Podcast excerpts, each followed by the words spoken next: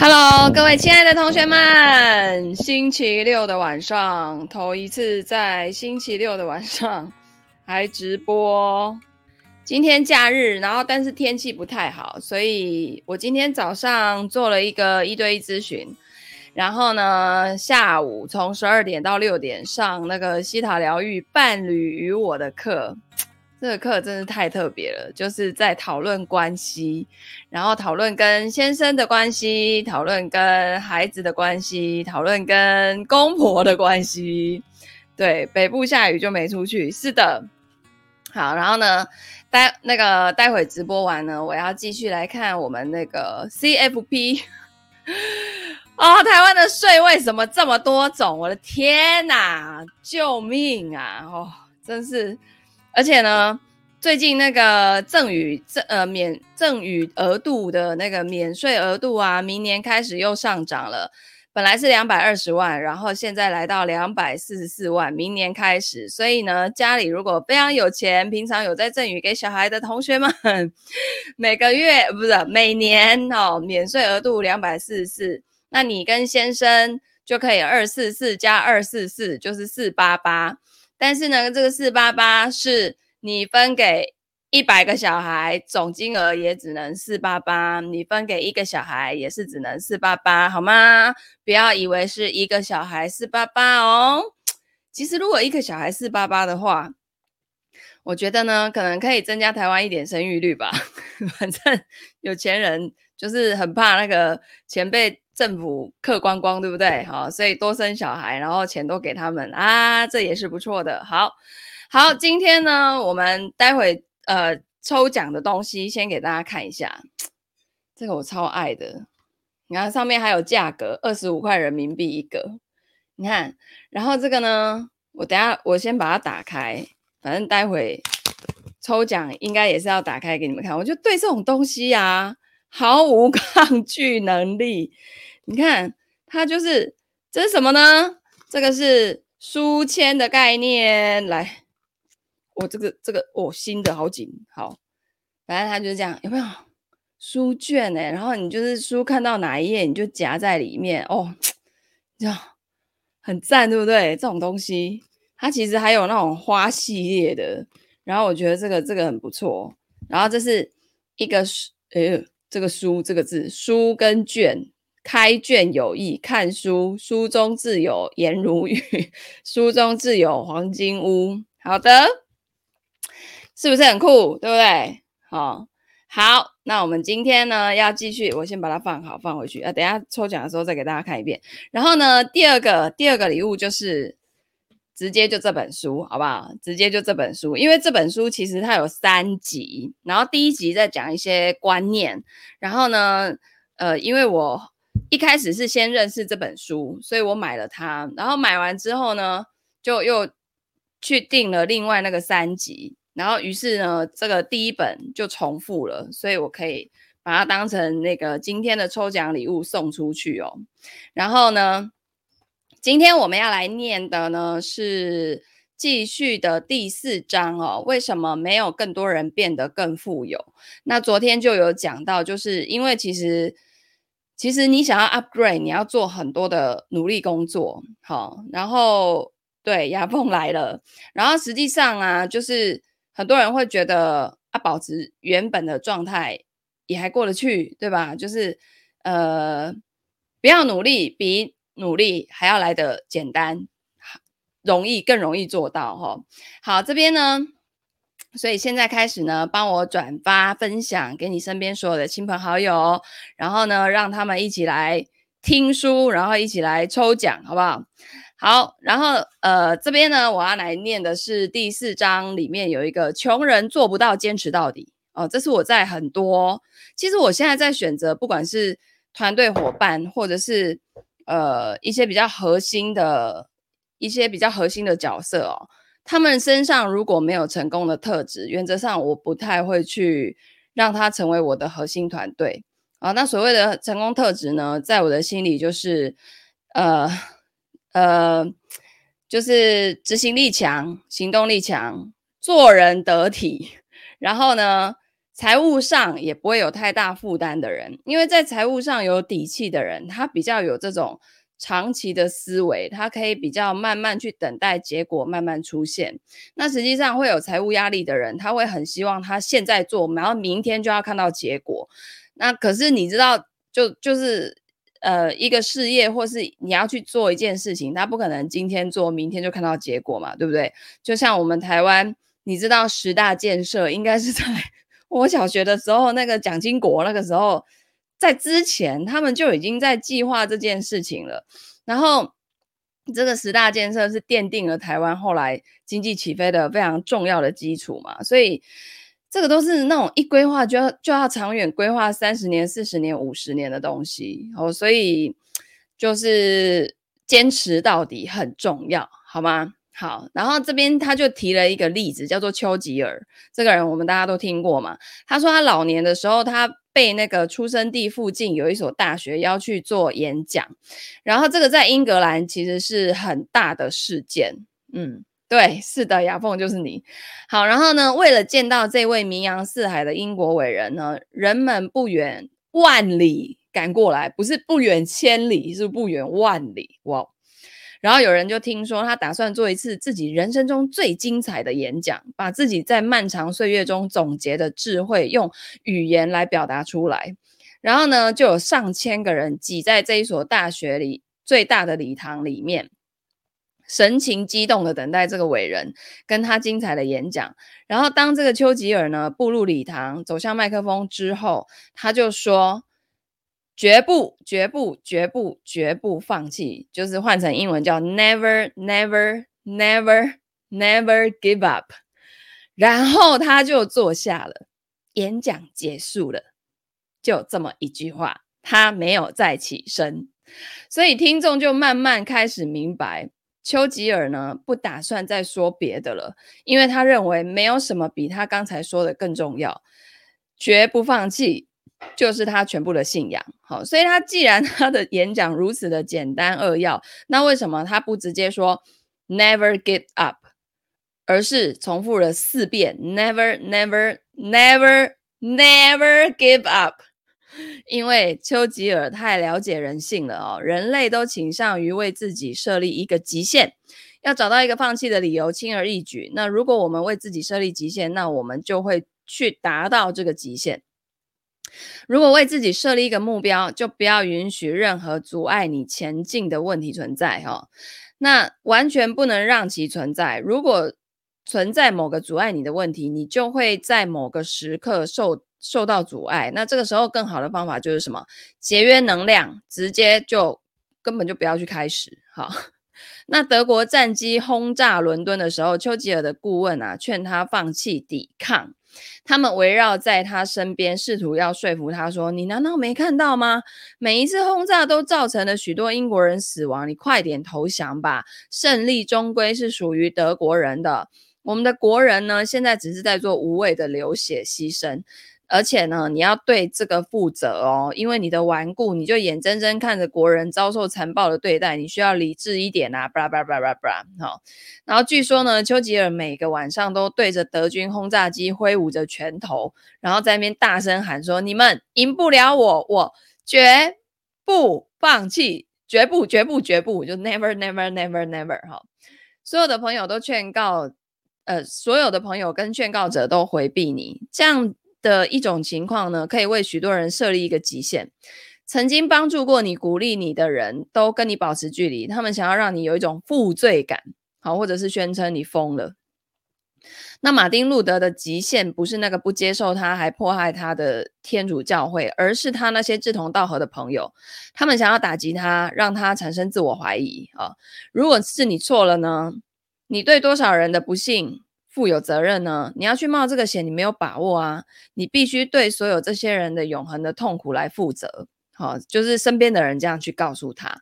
那下定决心之前呢，你应该首先弄清楚，你是不是真的想要实现这个目标？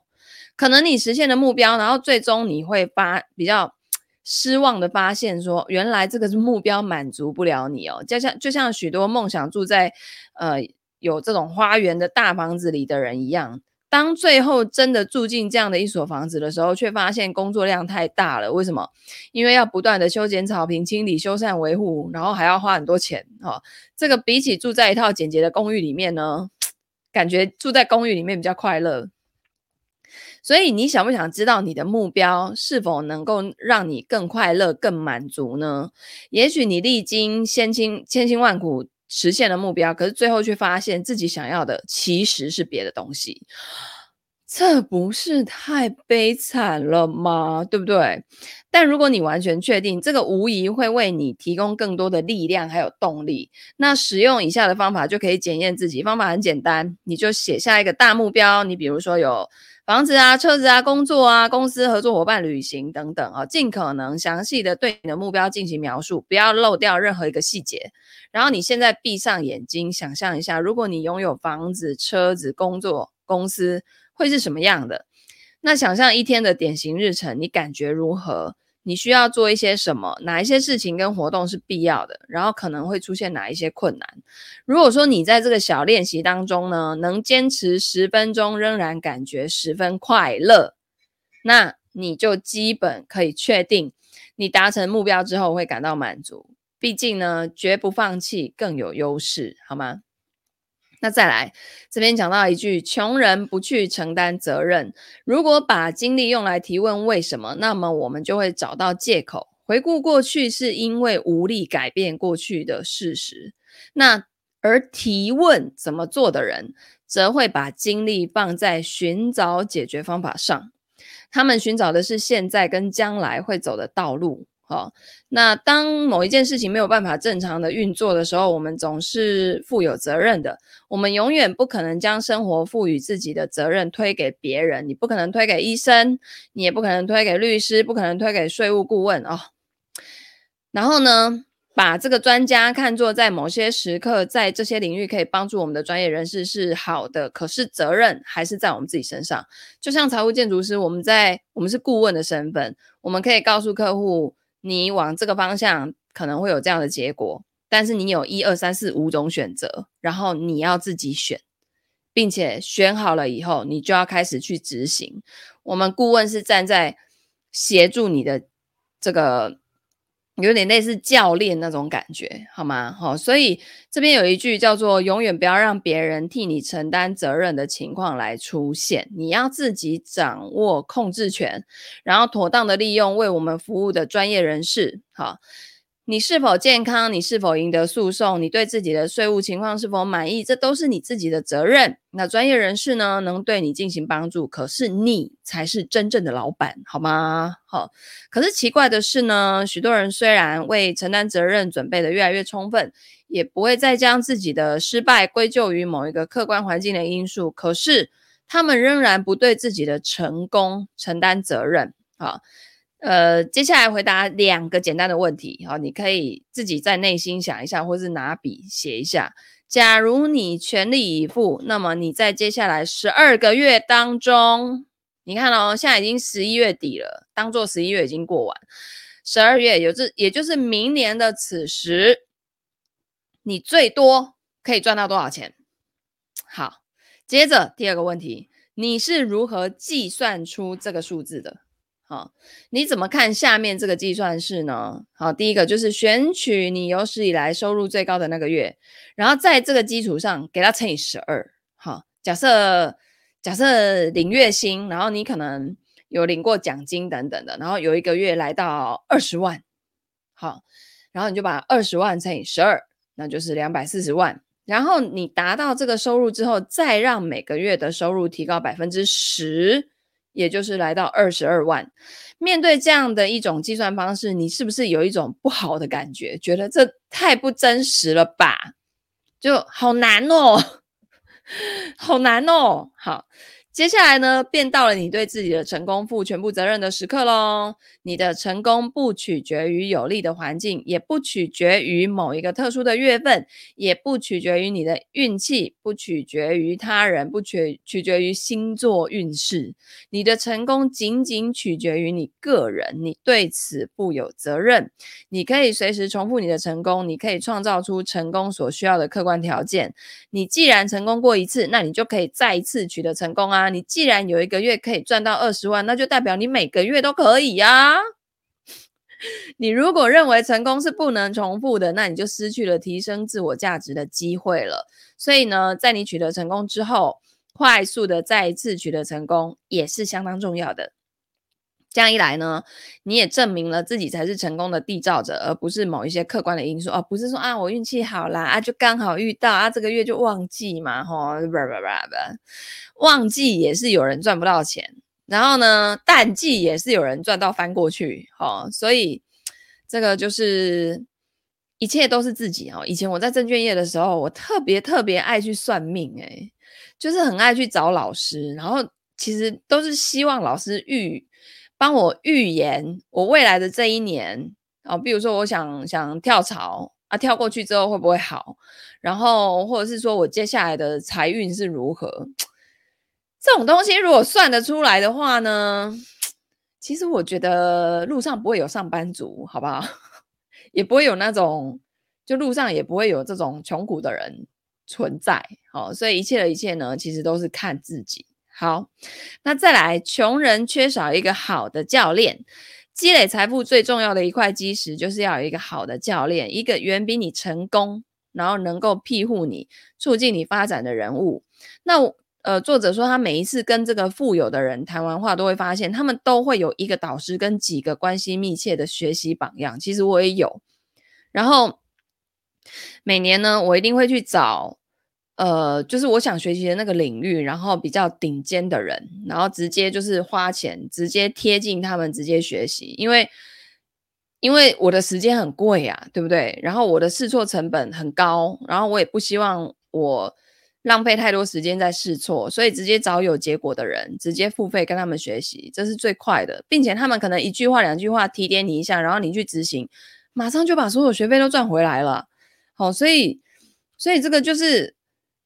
这叫什么？刚哦几点管公婆就不给的，好，但是呢，啊，人家就是有那个一点绝啊。为什么人家有那个一点绝？人家就是实务经验很强嘛，好，所以呢，他说我所认识的所有的富人都具备强大的自信心，他们的自信很强烈，以至于呢，他们也很难去承认错误啦。他们设定好自己的程序，即使在对自身产生怀疑的时候，也可以保持良好的状态。在感知自身对成功的责任方面，他们丝毫没有任何的困难。可是呢，恰巧相反，为了要让自己保持更好的状态哦，他们喜欢在内心当中扭转对某一些事情的理解。然而，他们都喜欢把荣誉颁给一个人，这个人叫做教练。他们慷慨地承认，他们取得。成功在百分之八十或更大的程度上要归功于教练，甚至包括呃罗斯佩罗跟理查德布兰森。好，以这个简丁简顶尖运动员为例吧，为什么他们都会有教练呢？为什么他们在夺得世界精英桂冠之后，还是需要一个教练呢？原因就是只有教练才可能根据自身的经验，在尽可能短的时间内把运动员的才能激发出来。这样一来呢，就不需要走弯路了，然后可以学习并且利用教练的经验。好，那假设呢，你刚刚结束了一场为期四年的大学生活，取得零学专业学位，那现在你要移民加拿大了。然后呢，你也不了解那边的森林状况，也不清楚那边的动物习性跟植物的特性。那假设现在有人提供给你一份占地面积为五千公顷山林的山区管理员工作，你可能都不清楚自己到底该怎么开始这样的一份工作。但接下来呢？假设你发现，诶，这里还有一个在这边生活了六十七年的老林区管理员灰胡子先生，他熟悉这里的每一条小路、每一种动植物，他知道哪边有流沙，哪边有雪崩的危险，知道所有的蛇潮，知道哪边害虫最多。那如果跟他学半年，是不是超有用？直接告诉你答案呢、对不对？想一想哦，你在六个月内学到了六十七年的经验呢，多划算，对吧？此外呢，一位好的教练也能长期对你施加压力，让你付出百分之一百一十趴的努力，因为我们做的任何事情都是为了要避免痛苦，获得快乐嘛。然而呢，两者之中，我们更渴更渴望的是什么？避免痛苦。假设呢，你正在房间里面做一件你能想象出来的最美妙的事情，就突然发生了火灾。你想要避免痛苦、逃离火海的愿望，比你继续待在那边做使你快乐的事情的愿望要强烈得多。所以，一位好的教练清楚痛苦跟快乐之间的关系，能够指导自己的学生做出最好的选择。他知道呢，痛苦虽然是最大的动力，但是过多的痛苦就会适得其反。好，所以呢。这个教练可以比你自己更客观的监督评价你的进步。那如果你偏离了自己的计划，失望的不仅仅是你自己，还有你的教练。那你会屈服于更大的压力，那教练对你的监管也就是更大的压力。所以，以成功为目标的人，在对对这个外在压力的态度，其实不是回避，耶，是欢迎。好，那跟你对自身的期待相比呢？教练对你的期待又更大一些。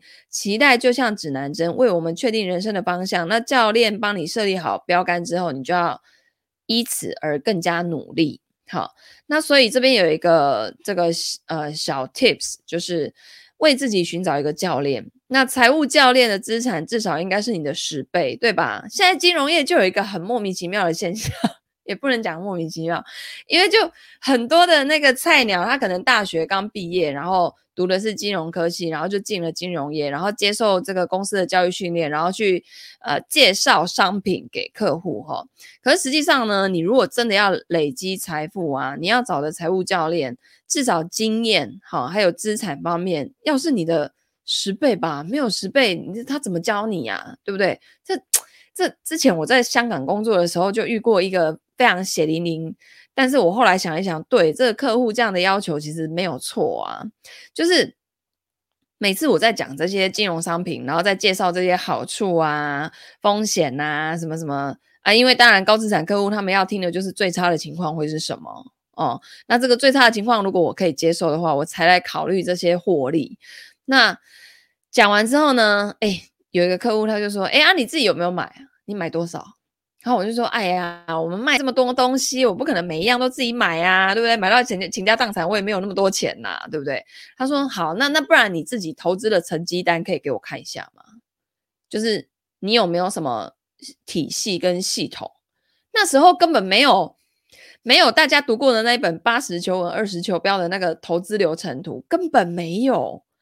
这就是一般人乱枪打鸟那一种，听到什么消息好去买一点，听到什么。因为我们自己在业内消息很多，可是实际上我们有时间真的去认真研究吗？根本没有时间。我每天开发客户都来不及了，好不好？所以当那个客户这样问的时候，我立刻就傻眼，且我说不出话来。他说：“啊，你没有投资成绩单啊，我要怎么跟你？我要怎么相信你介绍给我的这些东西是 OK 的？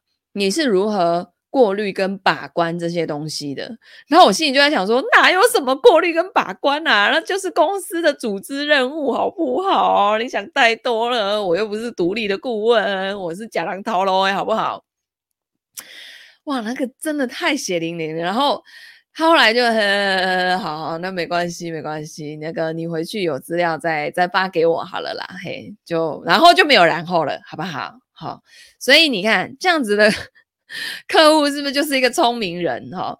那这个财务教练呢，至少要能够帮助你避免去走弯路，对吧？他能够促进你个人才能的发展，避免你浪费时间。而且教练是不是是不是很尴尬？同学，哦，跟你讲，呃，不过真的也很少客户会这样子问啊。那个客户真的是个奇葩，可是人家真的是超高资产，那个就是脑袋很清楚，你知道吗？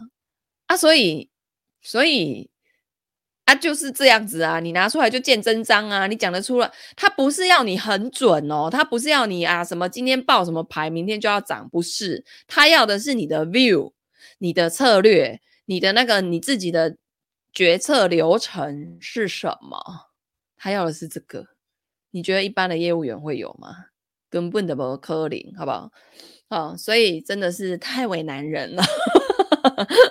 但是我后来就觉得，对啊，那人家有钱人要的是这种东西，这种顾问，那我以后一定要也要变成这样的顾问，我不要再东西了，实在是太累了，心累啊，好不好？好，然后呢，呃，教练能够最大化的激发你的积极性，然后。在他认为没有风险的时候，他也会对你适当的施加痛苦。他觉得你是可以试试看的，他要再推你一把。那呃，它能够督促你进步，检查你的成绩。那它通常会推动你实现更高的目标。在而在这些目标呢，在你个人看来是实现不了的，所以你需要一股把你推上去的动力。好，所以作者呢就说你有一个教练非常的重要哈，所以。不管是在健康的领域啊、财务的领域啊等等，你其他的呃人生那种自我成长的体系里面，你每一个领域都要找到很顶尖，就是原则上是这样子，就是你的 level 到哪里，你你提你自我学习提升的 level 到哪里，那一个 level 适合你的老师，他自己就会出现啊、哦。所以老师也是一样的，当你今天刚出道，然后你能服务的学生可能就是。你可以服务的学生，哦，然后等到你自己的 level 开始提升的时候，哎，你会发现，哎，你后面来的学生那个 level 也会跟着提升。OK，好，那再来呢，就是穷人只会关注自己的劣势，好，就是你看他这边就有要有那个一栏要你写优势，呃，一栏要你写那个劣势，有没有？好了，反正就是一个 T 字账，然后左边是优势，右边是劣势。他说。你有没有注意到你是从哪一栏开始填写的？好，最先关注自身劣势的人是不会得到财富的哟。好，但是这不意味着什么，你可以直接忽视你的劣势啊。我们这边呢，只涉及你填写自身优势跟劣势的先后顺序，这个对你变得富有是很重要的。那也许你有听说过，说一个人呢，只有在消除自身的劣势之后，才能获得成功。可是。这个在今天已经不是主流看法了，嗯，就包括一些大人，就至少我自己是这样子，就我的小孩子，譬如说有国语、数学、社会、自然，有没有？然后他可能就有数学跟自然特别特别的烂，特别特别的烂。诶，我现在的想法是，诶，那你什么好？你的英文好，你的国国语好，好，那你就往那边去发展。然后那个烂的呢，你你不要烂到就是完全不及格，你考六十以上我 OK，这样基本的水平在就好了。好，我不会说啊怎么办？才小才小二就考六十几分数学，那怎么会这样？赶快去补习，赶快去补习。不会，啊，就是我会 扬长，然后不用补短呐、那个时间有限，好不好？就扬长就好了啊。至于那个短，以后呢，你成为。那个很厉害的人的时候，你就可以去找那个员工来补你的短啊！你有没有发现，我们现在的教育都在教，就是在产出，在呃训练一大堆人家未来的员工，有没有？然后你你会发现，搞到最后都是那个读那个普通学校的，然后底下一堆员工都台清教的，有没有？就是这样子啊。但是并不是说读书没有用，好不好？哈，是呢，扬长，然后不用补短。哈，我自己的我自己的概念是这样子的，所以现在也很多家长这样看啊，反正反正就就就没有天赋嘛，你那边硬补多痛苦啊，对不对？所以那种什么要消除自身的劣势啊，呃，那个缺点要把它变成优点呐、才能获得成功，这样子的看法已经不是现在的主流了。好，所以现在呢，就你知道世世界一直在变，然后包括好像又有新病毒，对不对？什么非洲的，然后什么什么什么什么 Omicron Omicron 还是什么 Con，我差点看成独角兽了，我的天呐！我想说，这这是病毒，这个这个名字也太太美丽了吧？哈，哎呀，不要再来了啦！天呐，那个什么 Alpha、Beta、Delta、Gamma 通都来了，现在又来一个下面那什么 Omicron。阿米克，哦，不要再来了！我想出国。同学，你们会不会这样觉得啊？真的很累呢。好，今天我们知道呢，消除劣势跟获得财富之间啊，并没有直接关系。那同自身劣势相抗争的人哦，Omicron，Omicron，对啊，真的，哎呦，我第一个想去的地方就是日本，然后如果太危险，先去冲绳，然后接着再去那个。什么东京啊、大阪啊、京都啊、北海道啊啊！日本太漂亮了，东西又好吃，然后去到那边就只是觉得那个是诶、很干净的台湾 level up 的那种感觉，就比较可以无缝接轨的 feel。然后小孩子也很爱去啊，真是的。好，不要再来了，那个什么 Omicron 的卖过来啊！哈，好，这样呃。跟自己的缺点在那边相抗争的人，就会花费大量精力。那这样一来，他最终就只是一个平庸之人。哦，所以你的优势其实才能让你富有。呃，所以因此呢，你应该要为你的劣势找到一个正确的解决方案。如果说你到今天为止啊，还没有成为一个很好的会计，诶，那么你的财务知识也许再也不可能成为你的一个优势了。那你的。接你的解决方案就是什么？你就接受这个现实啊，然后专业的事交给专业的人去做，你就直接雇佣一名会计嘛。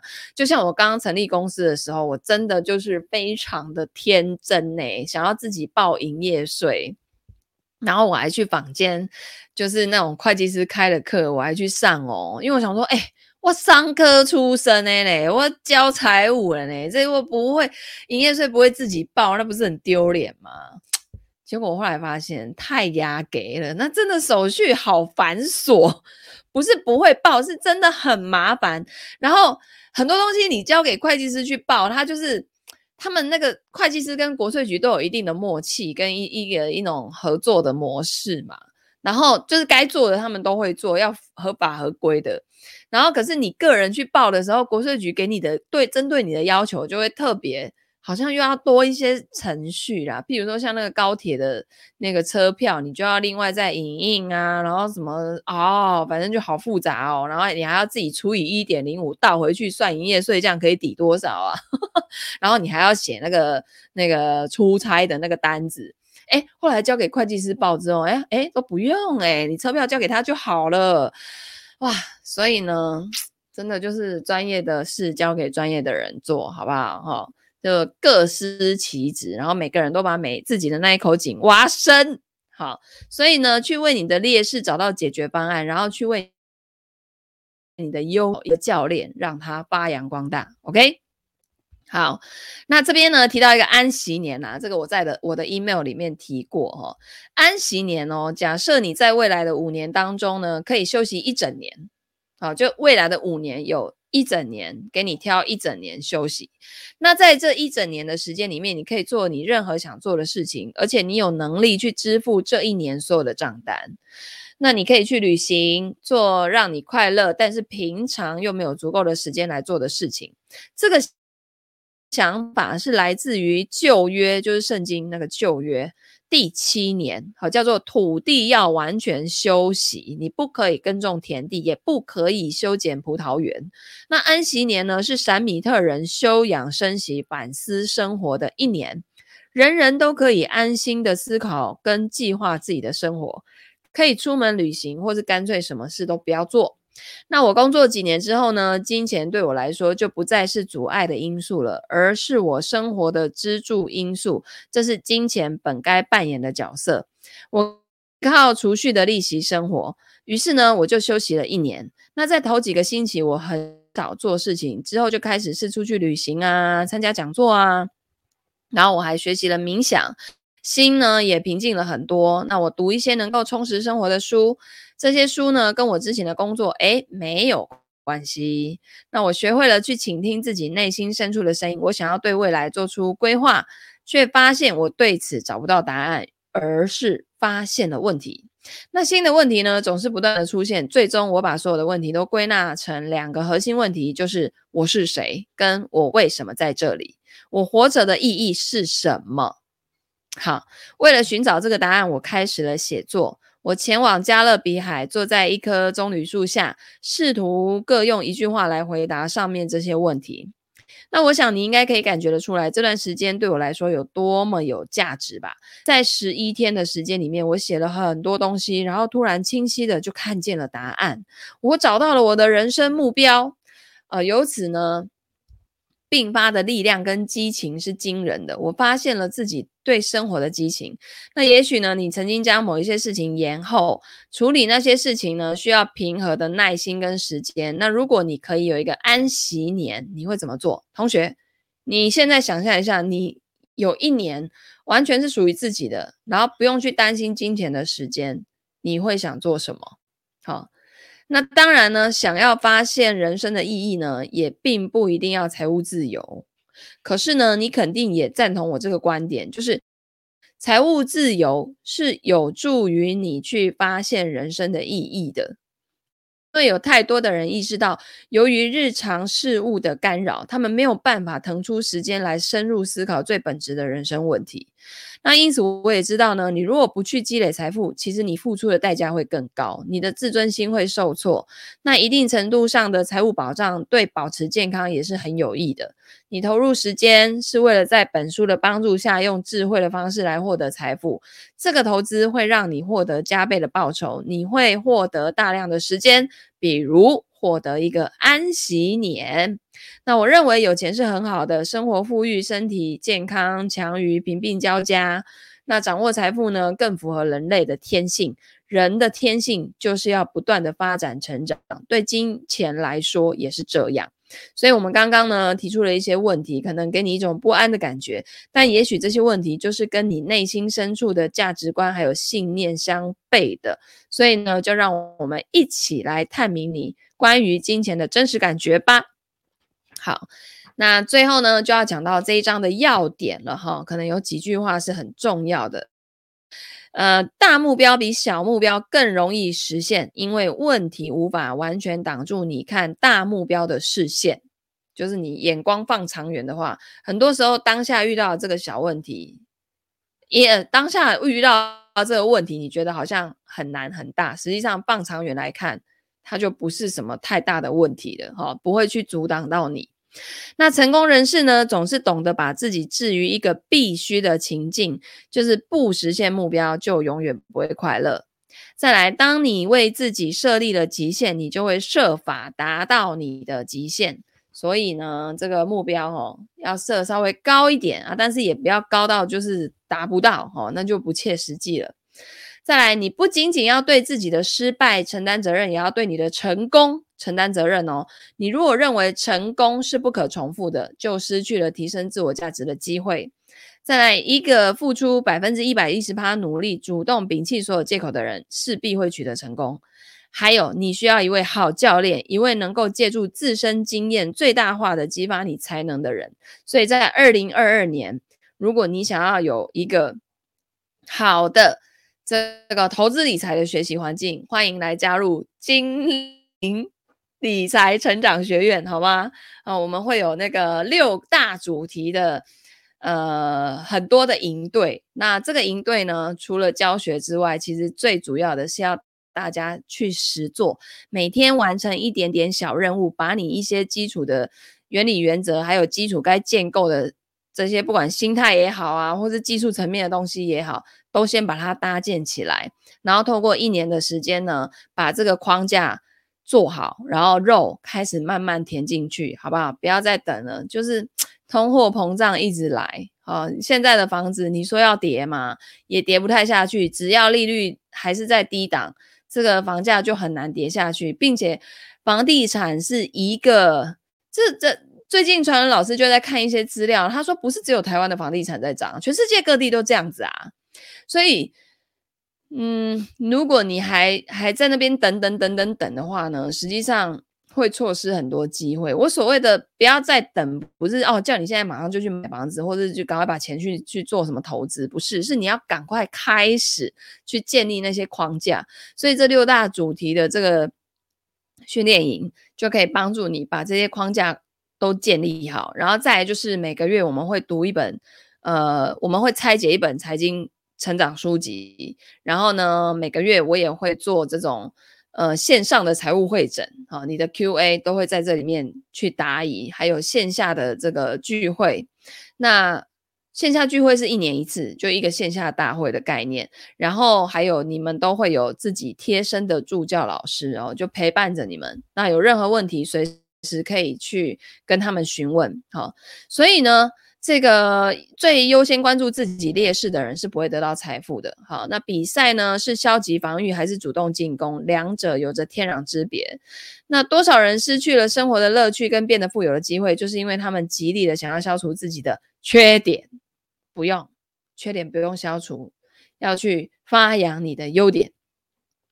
那你必须为获得财富付出的代价是时间，可是这跟你通过财富赚得的时间是不可同日而语的。财富呢，可以让你比较平心静气的，不带金钱顾虑的思考人生的意义。就是你要先先够巴豆加够虎咒，好不好？哈，先够巴豆加够虎咒，不然哦，这个。诗和远方，哈，你要先顾好肚子，那个现实的问题要先解决，再来给我诗和远方，好不好？哦，不然你脚不没有脚踏实地的话，你根本走不了太远。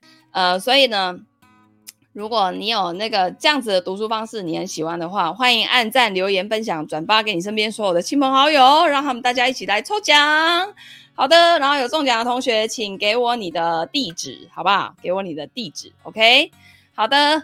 那个留言给我你的收件人姓名、电话、地址，OK？那就先这样子啦，我们明天见，大家一起记得来加入二零二二的年度会员，OK？你会非常的有收获，我们明天见，拜拜。